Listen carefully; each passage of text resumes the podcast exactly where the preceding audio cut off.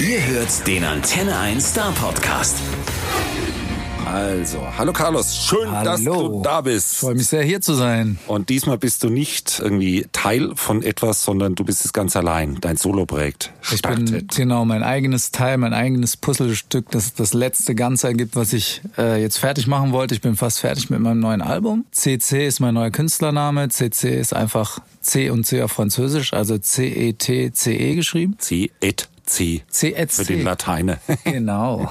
ja, und wir bitten ja normalerweise unsere Besucher, Ja. immer denselben Einstieg zu machen. Beschreib doch dich und dein neues Projekt mal bitte, aber in drei Wörtern. Drei Wörter. Das heißt in dreien. Also nicht vier und auch keine zwei, drei. Keine, nur drei. Wirklich nicht dreieinhalb, 3,256. Es ist hart, ich weiß das. Mist. Okay. Du, du, okay. du weißt, privater Rundfunk, wir verlangen ganz schlimme Sachen. Okay, dann ganz schnell. Okay. Energie, sozialkritisch, Spaß. Und eigentlich war ja geplant, als wir mal drüber gesprochen haben, dass du bei uns vorbeikommst, dass du uns gleich dein brandneues Soloalbum mitbringst. Genau. Stattdessen haben wir jetzt aber erstmal zwei Singles. Ja. Woran liegt's? Es liegt, wie leider manchmal nicht vorausschaubar, nicht vorhersehbar, daran, dass ich noch ein bisschen länger brauche, um das Album auf das Niveau zu bekommen, auf dem ich es haben will, weil äh, es sind zwei Jahre Arbeit stecken jetzt drin und ich bin auf der Zielgeraden, bin fast da und es sind noch ein paar Sachen zu tun, einfach, dass ich dann sagen kann, jetzt geht's raus und dann entscheidet ihr da draußen sowieso, was ihr damit macht. Das habe ich dann nicht mehr in der Hand, aber ich muss zumindest erstmal die Schwelle sein, die, der Tür, die da rausgeht und äh, da brauche ich einfach noch ein bisschen Zeit und auf Tour zu gehen mit nur zwei Songs, fände ich ein bisschen schade, wäre fürs Publikum nicht geil, für mich nicht geil. Und jetzt haben wir die Tour einfach auf Ende November, Anfang Dezember geschoben. Damit du das ganze Album spielen kannst. Genau. Tour haben wir nämlich noch gar nicht gesprochen, aber die ist ein bisschen später. Die hätte jetzt auch sein sollen. Aber im Herbst sehen wir dich. Genau, im Herbst komme ich auf Tour und davor wird noch sehr, sehr viel passieren. Und wer jetzt denkt, er wüsste, äh, wie das Ganze klingt, der irrt. Denn wir haben eig- eigentlich zwei Stücke schon hören dürfen. Falscher Hund war das erste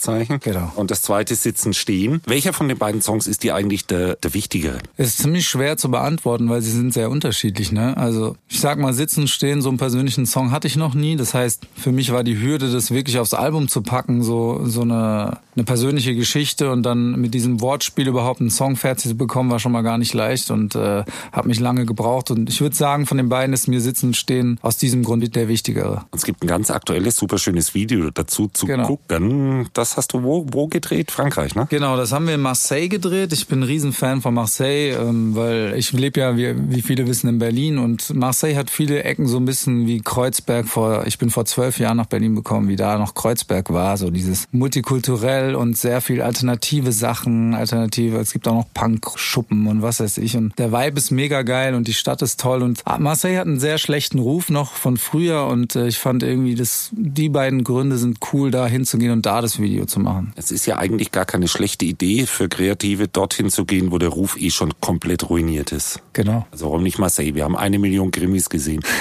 Deswegen, wir wissen, geh nie in die Altstadt von Marseille. Da wirst Niemals. du erschossen. Drogensüchtige und Drogenhändler fallen über dich her.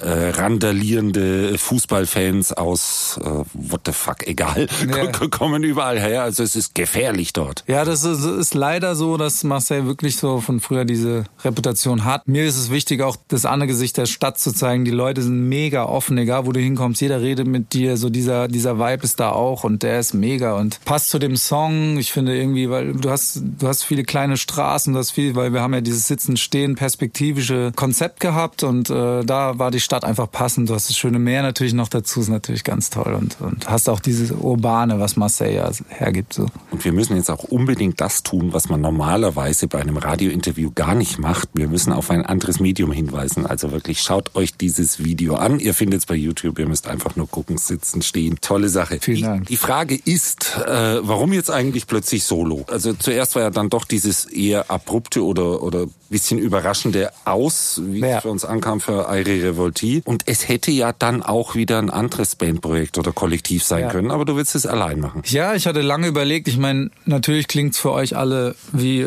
spontan, äh, beziehungsweise wie auf einmal. Aber natürlich äh, ist dann so eine Überlegung, ein Soloprojekt zu machen, sehr, sehr lange geplant. Beziehungsweise ich überlege eigentlich schon seit zehn Jahren was zu machen. Aber durch Ivory Revolte war wenig Zeit. Wir hatten immer kurze Zeitfenster. Da dachte ich, ja, fange ich jetzt an. Und dann war schon wieder ein neues Album schreiben. Oder wir haben ja auch sehr viele coole Konzertreisen mit Irie gemacht in ganz, ganz vielen Ländern, haben viele Sachen hier die Leute gar nicht mitbekommen. Also wir waren sehr viel unterwegs. Das ist so der eine Grund, warum warum es länger gedauert hatte, bis ich überhaupt mal ein Soloprojekt anfangen konnte. Und äh, das Ende Irie haben wir schon ein bisschen länger so im Kopf gehabt und länger besprochen, weil wir sind weiterhin Freunde. Das war jetzt nicht so ein Grund, wir mögen uns nicht mehr und hören auf oder es geht nichts mehr, sondern wir hatten einfach das Gefühl, nach 18 Jahren Band ist es cool, auch mal was anderes zu machen, auch mal zu sagen, Tschüss zu sagen, auch wenn es weh tut, in einem Moment, wenn es cool ist und man sich gut versteht und nicht irgendwie, wenn irgendwas scheiße ist oder nicht mehr läuft oder was auch immer. Und äh, ungefähr ein Jahr davor habe ich dann angefangen, mein Solo-Ding zu machen. Da war ja noch gar nicht 100 pro klar, hören wir mit der Band auf oder nicht. Ich hätte es jetzt parallel gemacht. Jetzt ist es halt so, die Band hat aufgehört und ich konnte dann mich noch stärker aufs Solo-Album konzentrieren. Dachte eigentlich, ich bin schneller fertig als gedacht. Hatten wir es ja gerade drüber. Und deswegen kommt jetzt das Solo-Album halt irgendwann Mitte des Jahres, schätze ich. Und äh, ich bin jetzt solo unterwegs. Warum nicht mit Band? War, ich wollte jetzt einmal versuchen, wie es ist, wenn ich selbst auch die Entscheidung am Ende tragen muss, die Verantwortung. Weil schlussendlich war es in einem Kollektiv natürlich immer ein Konsens von allen und äh, man hat zusammen die Verantwortung für das getragen, was man gemacht hat. Ne?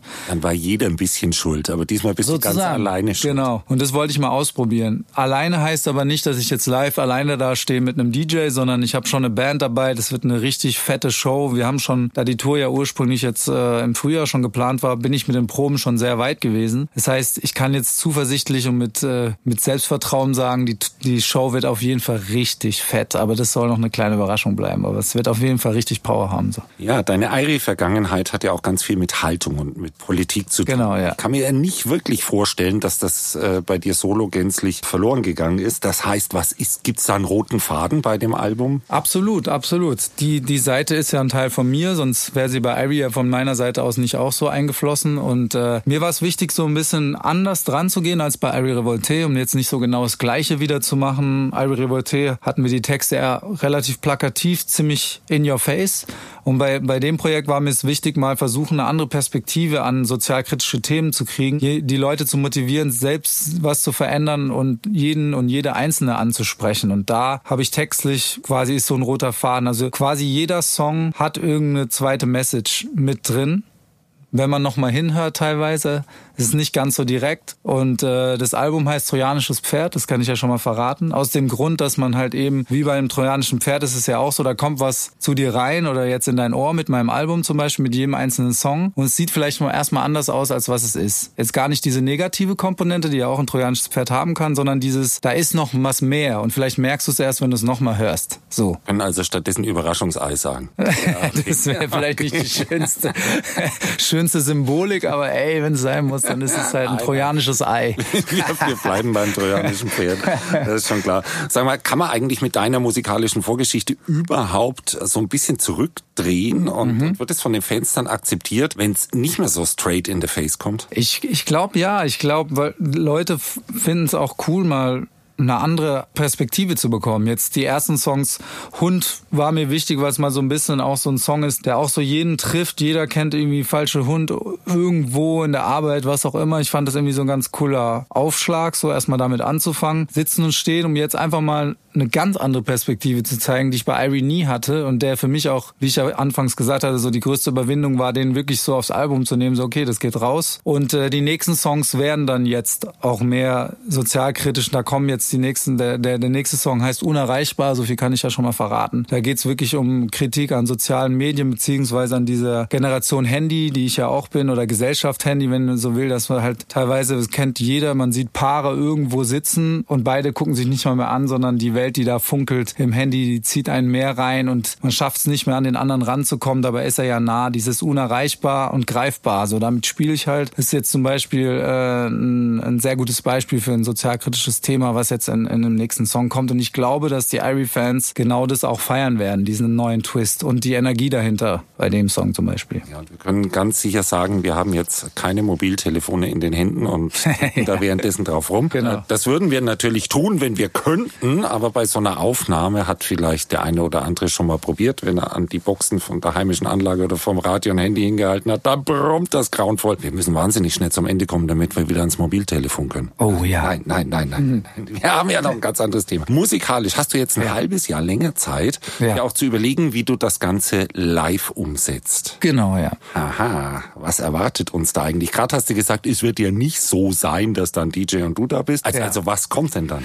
Also es wird auf jeden Fall, äh, wie ich anfangs schon gesagt habe, es wird auf jeden Fall sehr, sehr energiereich, energetisch. Ich habe versucht auch, auch live ein anderes Konzept als dieses klassische Bandkonzept, mit dem ich ja 18 Jahre unterwegs war und auch da irgendwie einen anderen Schritt, einen neuen Schritt, was Neues, was Freshes zu haben für mich und aber auch für die Leute, die auf meine Konzerte kommen. Das heißt, ich habe bei Falscher Hund und Sitzen stehen, bei Falscher Hund hört man es ein bisschen mehr. Ich habe so einen roten Faden, auch musikalisch auf dem Album. Eins davon ist, ist so ein Bucket-Spieler. Bucket-Spieler sind diese Plastikeimer-Drummer, die, die man manchmal aus YouTube-Videos aus New York oder so kennt, aus USA mehr als Europa. Und ich, ich hatte schon lange als Idee, wenn ich mal ein Album mache, dann will ich so ein perkussives Element haben, will was haben, was man hier auch noch nicht so viel gehört hat. Und habe dann coolerweise so einen, so einen Dude gefunden, der das kann und der mit mir auf dem ganzen Album quasi das gemacht hat. Der ist live dabei, der steht und dazu gibt's einen Drummer. Das heißt, die perkussive, rhythmische Ebene wird richtig fett hinten raus sein. Die kommen auch mal nach vorne. Dann habe ich äh, zwei Multi-Instrumentalisten und Instrumentalistinnen dabei, die Gitarre, Keyboard, äh, Synthesizers und, und auch Loops spielen können und zwei Background-Sängerinnen. Also es wird auf jeden Fall viel Bewegung, viel Action, was die Leute von Irie ja schon kennen. Ich kann nicht ohne.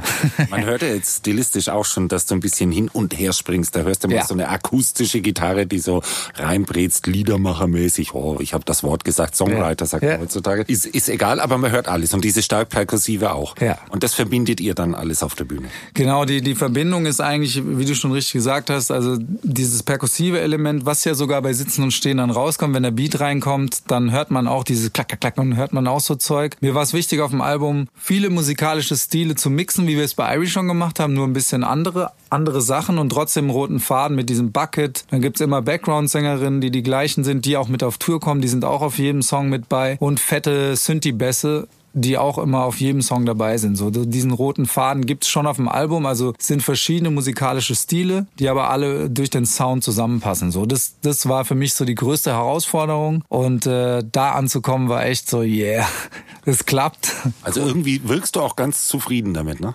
Ich bin schon sehr zufrieden und äh, wäre jetzt auch super gerne schon rausgegangen und hätte, wie gesagt, die, die Songs präsentiert, weil mit dem Proben waren wir auch schon relativ weit, aber es bringt einfach nichts, gerade wenn man, egal was du da draußen schon mal für ein Projekt gemacht hast, wenn man so lange dran arbeitet und das ist ja nicht einfach mal, ich schreibe mal schnell ein paar Songs, sondern zwei Jahre, man ist noch nicht so weit, man ist noch nicht so weit und sich selbst zu sagen, nee, qualitativ ist es einfach noch nicht da, wo es sein soll und an diesem Punkt das nochmal sich einzugestehen, zu sagen, ah, noch ein bisschen, es ist jetzt wirklich nicht mehr viel. Aber es ist wichtig für mich, dass es qualitativ dann da rausgeht, was, was ich am geilsten finde. Und dann muss ja eh jeder selbst wissen, also, ob er es geil findet oder nicht. Ich glaube, für die Fans ist es auch ein bisschen cooler, sich an den Gedanken gewöhnen zu können und dann ja. so, so eine Vorfreudephase zu haben. ja, das ist die Schöne daran. Ja, irgendwie, das, das macht ja. ja dann auch ordentlich Spaß. Ja. Und, und jetzt dann, wenn es wärmer wird draußen und das Wetter immer besser wird und dann in irgendwelche Clubs, da ist es warm und stinkig und äh.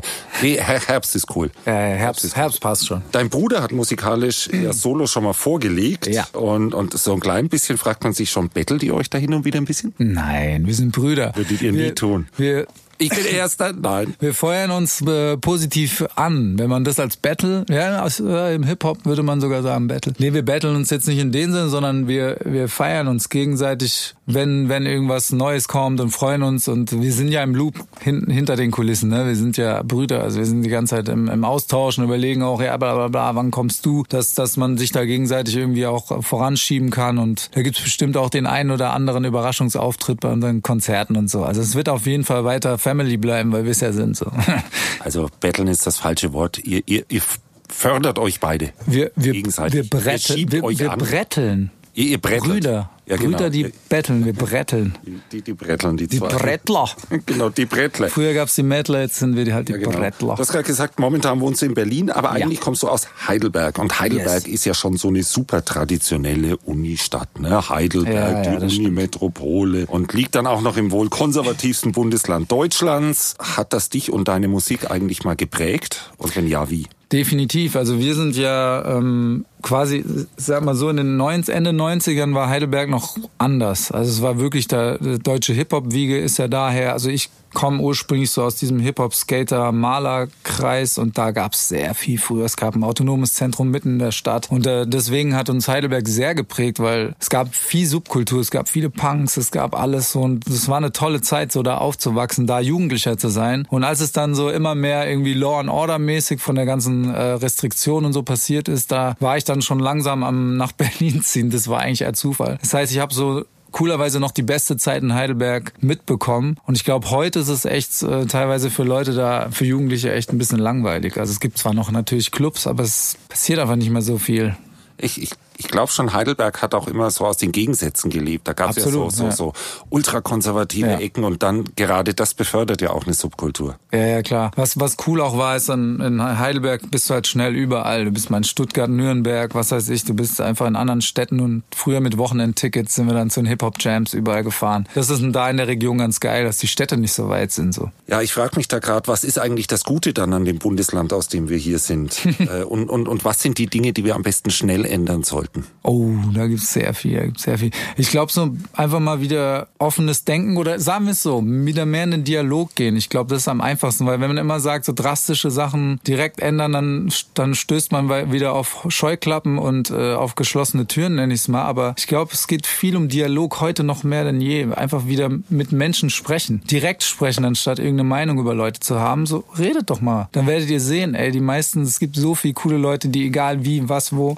Und ich glaube, dieses ist der erste Schritt, den auch jetzt hier im Bundesland oder aber eigentlich in allen natürlich dieser, dieser direkte Dialog wieder, dieses erstmal zuhören, erstmal sich angucken, wer ist da. So da sind wir das. bei der dritten Single von dir irgendwie wieder angekommen. Der Kreis schließt sich nicht ständig auf Smartphone gucken yeah. und digital kommunizieren. Nein, man kann das auch persönlich machen. Genau. Hat viel Spaß gemacht mit dir. Ja, mir auch, danke. Ich hoffe, dass wir dich dann natürlich in Stuttgart sehen beim Konzert. Oh ja. Im Herbst. Wird ein Riesenspaß werden. Auf jeden Fall. Bis dahin. Dankeschön, dass du da warst. Danke und viel Spaß.